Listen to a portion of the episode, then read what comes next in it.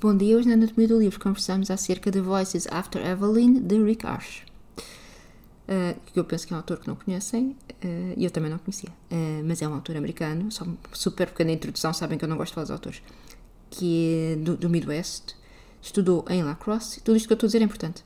é a cidade onde se passa a ação deste, deste livro, e ele tem uma formação, tem formação em História e em Sociologia, também é importante, e eu penso que ele agora vive na Estónia, já vi várias, já li várias entrevistas com ele, é uma pessoa muito sui generis. Podem segui-lo no, no, Instagram e penso que ele também tem um canal, penso que ele tem um canal no YouTube e, o que eu achei interessante nele, é que considera o Lobo Antunes o maior escritor da atualidade. É assim. Então que livro é este? Oh, para já, eu não sou de, de falar de capas de livros, mas este livro é tão lindo, este livro. E é assim pequenino, sabem? Assim, cabe, cabe bem nas mãos. É assim uma espécie de pocket de luxo, mais ou menos. Uh, lindo, lindo este livro. Uh, mas se eu tivesse por dentro não valesse nada, também não estava, não. Uh, então, que livro é este? E quem é a?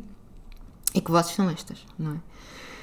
Eu sabia, porque está escrito no livro, que este romance tem como pano de fundo o desaparecimento de Evelyn Hartley em La Crosse em 24 de outubro de 1953. estava a fazer babysitting, né? estava a tomar conta de, uma, de um menino e alguém pensa-se, uh, isto é a história verdadeira, antes de chegarmos ao livro, entrou pela casa, pela cave, um, ehm, e levou-a, quer dizer, há muito sangue, nomeadamente perto do quintal dos, dos vizinhos, depois encontraram-se uns sapatos, não sei o quê, houve uma enorme caça, uh, caça ao, ao, homem, mas a verdade é que até hoje não sabe o que se passou com a Evelyn. Uh, eu, como sabia que este era o tema do livro, fui procurar Uh, no YouTube vi um documentário sobre este caso verídico, não é? Isto é um daqueles casos que nunca, nunca são encerrados, uh, de um desaparecimento nos Estados Unidos. Então eu fui ver um, um documentário, coisa assim muito velhota, estilo dos anos 70 ou dos anos 80, uh, sobre o desaparecimento da, da Evelyn. E, e, se tiverem interesse podem ver também. e eu creio que quando nós vamos assim com este contexto de pensar que é um, um livro que tem como pano de fundo o desaparecimento, uma história verídica, eu creio que nós temos tendência a pensar que o livro nos vai oferecer assim uma, dramatização dos factos ou uma possível solução para o que aconteceu ou apresentar assim uma, uma teoria que explique o desaparecimento dela, qualquer coisa que traga assim uma resolução ou teoria de resolução. Não é? uh, mas não, não, não é aqui nada disso. Portanto, uh, se procuram é aqueles livros de true crime, uh, não, é melhor não, nem abrirem porque aqui não se conclui absolutamente nada, não há hipóteses, não há soluções, uh, e não creio que, que descobrir-se a verdade ou, ou encontrar um caminho para a verdade ou, ou, levar o leitor a descobrir a própria verdade, não creio que seja o, o intuito deste livro. Então, uh, nós começamos, vou dizer o contexto aqui de como é que o livro está escrito, nós começamos com o primeiro narrador, vejam já que eu vou dizer o primeiro narrador, que é o Todd Mills, que é um jornalista um, ah, e ele é enviado para, entre outros assuntos, fazer a reportagem sobre mais uma pista a um possível local onde possa estar o corpo de Evelyn, não é? Mas nós percebemos rapidamente que uh, esta história desta, desta reportagem que ele vai fazer não vai ser uh, a história do livro, nem, nem, nem Todd vai ser o nosso uh, protagonista, nem a sua investigação vai ser aqui a narrativa principal. Uh, porque logo nós nas primeiras páginas já estamos a ter com mais narradores, uh, passado quatro páginas já perdemos as contas e todos estes narradores começam uh, falam na primeira pessoa, não é? Nós começamos logo com uma bruxa, com um coro, um coro assim como se fosse o coro da tragédia grega e creio que em, em certos momentos com a mesma função. então é um como é de explicar um emaranhado de vozes que nós ouvimos, de nomes de pessoas uh, que nos contam as suas histórias, um, tanto nos nossos dias, como no, no, no, relativos ao dia do desaparecimento da Evelyn, como nos dias ou no tempo posterior ao desaparecimento da Evelyn. Eu tenho que dizer assim que é para não estar a contar demasiado. Mas todas estas pessoas, quase todas, estão de alguma forma ligadas com, um, com a Evelyn. Portanto, com este caso, vamos dizer com este caso algumas pessoas, uh, algumas, alguns narradores aparecem até com mais do que o um nome. Um, porque é como, creio eu, como se uh, as pessoas re, re, reinventassem ao longo da vida ou as pessoas fossem mudando ao longo da vida. Então há aqui uma mudança também, uh, também de nome, como se fosse outra pessoa, não é? A falar. Então estas uh, vozes, não é, que nós ouvimos, porque nós, na medida em que é um, um, narrador na primeira pessoa, nós estamos a ouvir a voz direta dessa pessoa, não é? A falar. Uh, são as vozes que fazem uh, a cidade, não é? E são as vozes, as vozes que foram de alguma uh, forma transformadas ou, ou, que estão ligadas a, a, estes acontecimentos, não é? Do que foi o desaparecimento da Evelyn e o, e o, o que trouxe à cidade o desaparecimento da Evelyn. Então, eu penso que há também no livro uma mistura muito interessante. Por isso é que eu gostei de ter lido o ter visto o documentário do YouTube antes.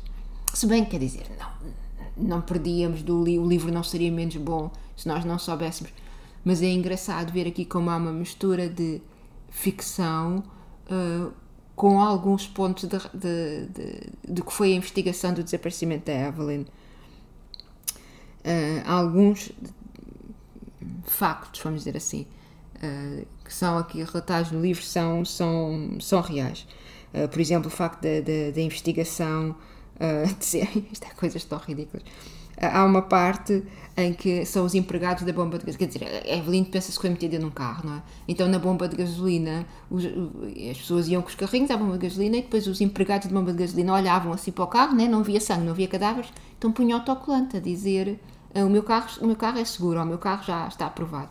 Então este, este, esta história que se conta aqui no livro aconteceu mesmo na aconteceu mesmo no, no, na vida real, mas aqui há uma personagem que fala que é uma das que seria uma das pessoas que trabalhava na na, na bomba de gasolina, estão a perceber? Então é assim, uh, vão-se cruzando a ficção uh, e a realidade vão-se cruzando ao longo do livro.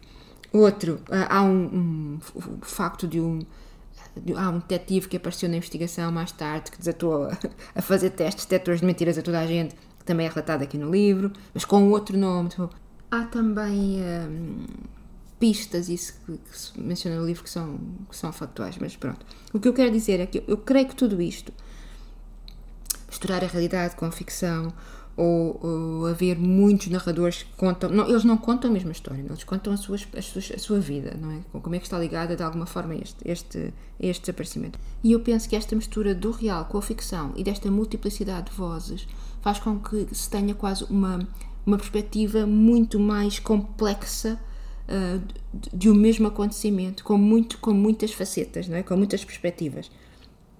E eu penso que se calhar é que que é interessante.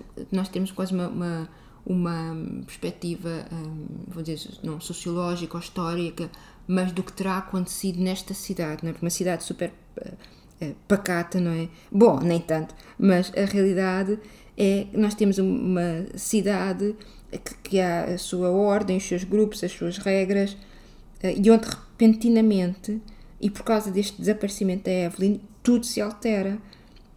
Então, nós eh, não saber não é, o que se passou, uh, as pessoas não se poderem proteger, não, se, não poderem proteger as, as uh, um, famílias, sabermos qualquer, a qualquer momento se pode. Alguém pode entrar em, em casa e levar uma, uma, uma menina, uma, uma pessoa, cria uma atmosfera de, de, desconfiança e de medo que envolve toda a cidade. Então, uh, muitas destas vozes têm também essa perspectiva de, de suspeita, um, até na forma como se relacionam com outras pessoas. Uh, pode ser ou não relacionado com o desaparecimento da Evelyn, mas parece que há este, este clima de, de, suspeita. Porque o que se passou é que deixa de haver uh, ordem, é como uma racha na cidade, não é? É como uma racha na sociedade uh, que nos vai deixar observar como ela realmente é, não é? Parece que estalou ali o verniz, não é? Com o desaparecimento da Evelyn, então nós de repente temos. Um, podemos alcançar todas estas vozes, todas estas personagens, todas estas maneiras de ser, desde a adolescente ter um namorado muito mais velho, a mulher que tem amantes mais novos, ou, ou que seria a sociedade das meninas benzocas, ou as meninas que vivem no, no lado errado, vou dizer assim, da. não sei como é que diz em português. Do lado errado dos caminhos de ferro, não sei. Porque nós temos eh, uma sociedade que é a sociedade dos anos 50, americana, do Midwest, não é?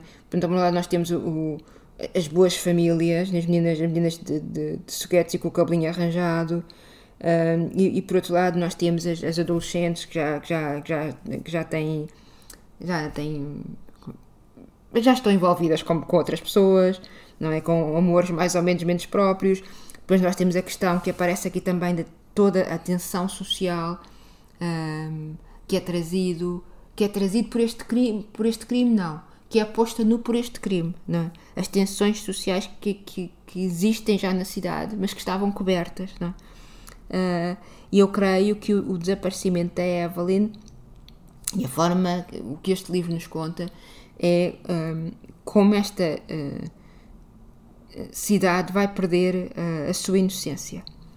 E eu creio que esta perda de inocência é aqui também representada por duas personagens femininas que seriam da mesma idade.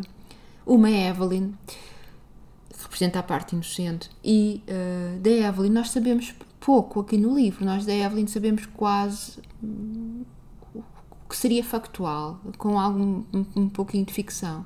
a outra personagem, depois se desdobra, que não vou dizer o nome, caso queiram ler o livro, uh, que representa a outra, a outro lado de do, o oposto à, à, Evelyn, não é?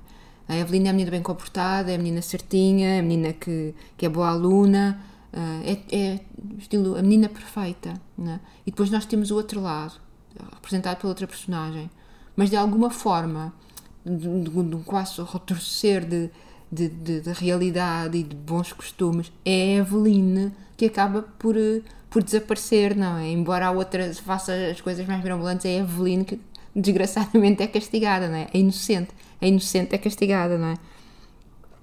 Uh, outro, outro tema aqui que eu achei interessante uh, é uh, a, violência aqui presente. Não é nada demasiado gráfico, de forma alguma. Há algumas lutas, mas assim, nada de especial.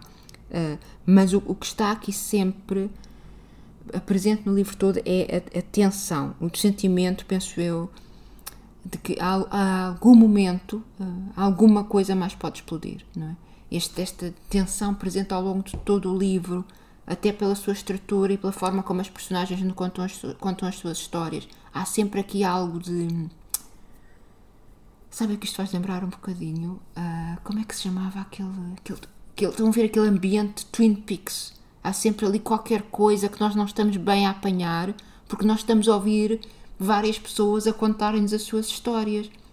Então nós nunca temos ideia, de, vamos dizer assim, do que será o real, é? do que realmente aconteceu, do que realmente se passou. É? Nós temos sempre este tom uh, de, de, nunca sabermos bem.